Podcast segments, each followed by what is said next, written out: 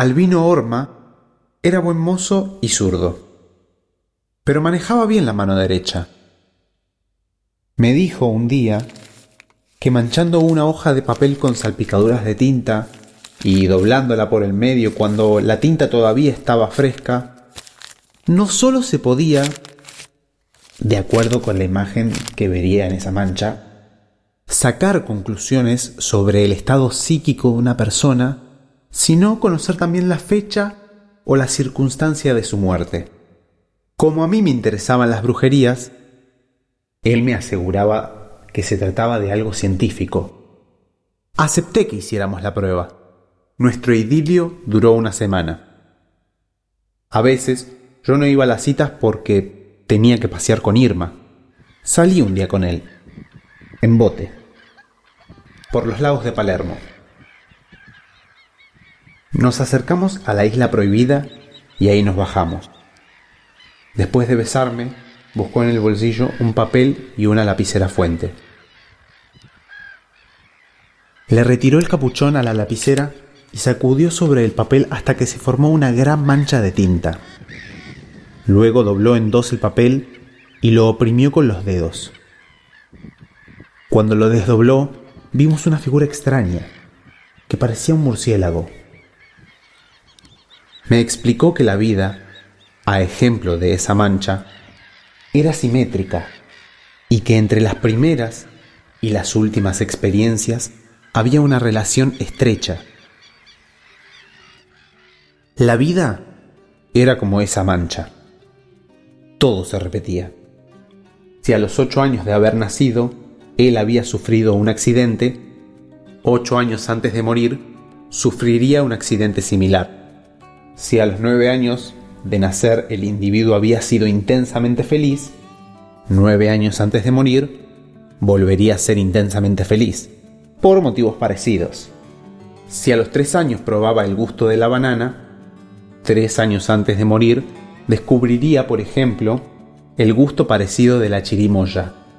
Si a los cinco años conocía a un Luis Barbudo, cinco años antes de morir, conocería a un Juan o a un Carlos Barbudo. Con el pretexto de averiguar la duración de mi vida, le hice confidencias. Sobre la mancha, como sobre un mapa, anotaba los hechos más sobresalientes siguiendo los contornos de aquel dibujo monstruoso. Comprobé que, en efecto, existía una simetría extraña, casi perfecta, entre mis primeras experiencias y las que consideré en ese momento mis últimas. Así fue como Albino descubrió mi traición y también mi muerte, que ocurriría pronto, por lo que me perdonó. Aquella etapa de mi vida correspondía, según mis cálculos, a mis seis años. El niño Juan que conocí en la plaza correspondía a Albino Orma. Mientras las niñeras conversaban con íntima animación, nosotros, Juan y yo, escondidos detrás de los arbustos, jugábamos a juegos inocentemente obscenos. No recuerdo muy bien en qué consistían esos juegos porque eran tan complicados que solo un niño podría entenderlos. Devastados planetas oscilaban en mi memoria cuando viajábamos hasta la estratosfera en los columpios. Fornicar era una de las palabras más atrayentes en el libro del catecismo. Queríamos en la práctica descubrir su significado. Lo descubrimos. Juan era tan precoz como yo y me cubrió de oprobio cuando blandió su sexo como un palo contra mí. Soporté aquello con heroísmo, pero juré vengarme y lo hice en la primera oportunidad. De una venganza a veces nace el afecto. Seis años era poco tiempo para vivir un amor tan apasionado como el nuestro. Albino se entristeció. Yo en cambio sentí con más intensidad la alegría de mi vida, que empezaría a extinguirse. La hija del frutero venía a casa con el repartidor y me hice amiga de ella.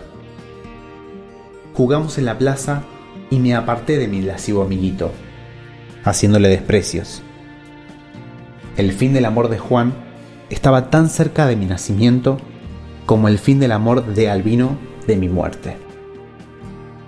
Por pudor no relato los pormenores de mi experiencia con Albino Orma. Concuerdan exactamente con los de Juan, el niño de la plaza. Con él también viajé hasta el cielo en los columpios, pues el amor nos vuelve a la infancia.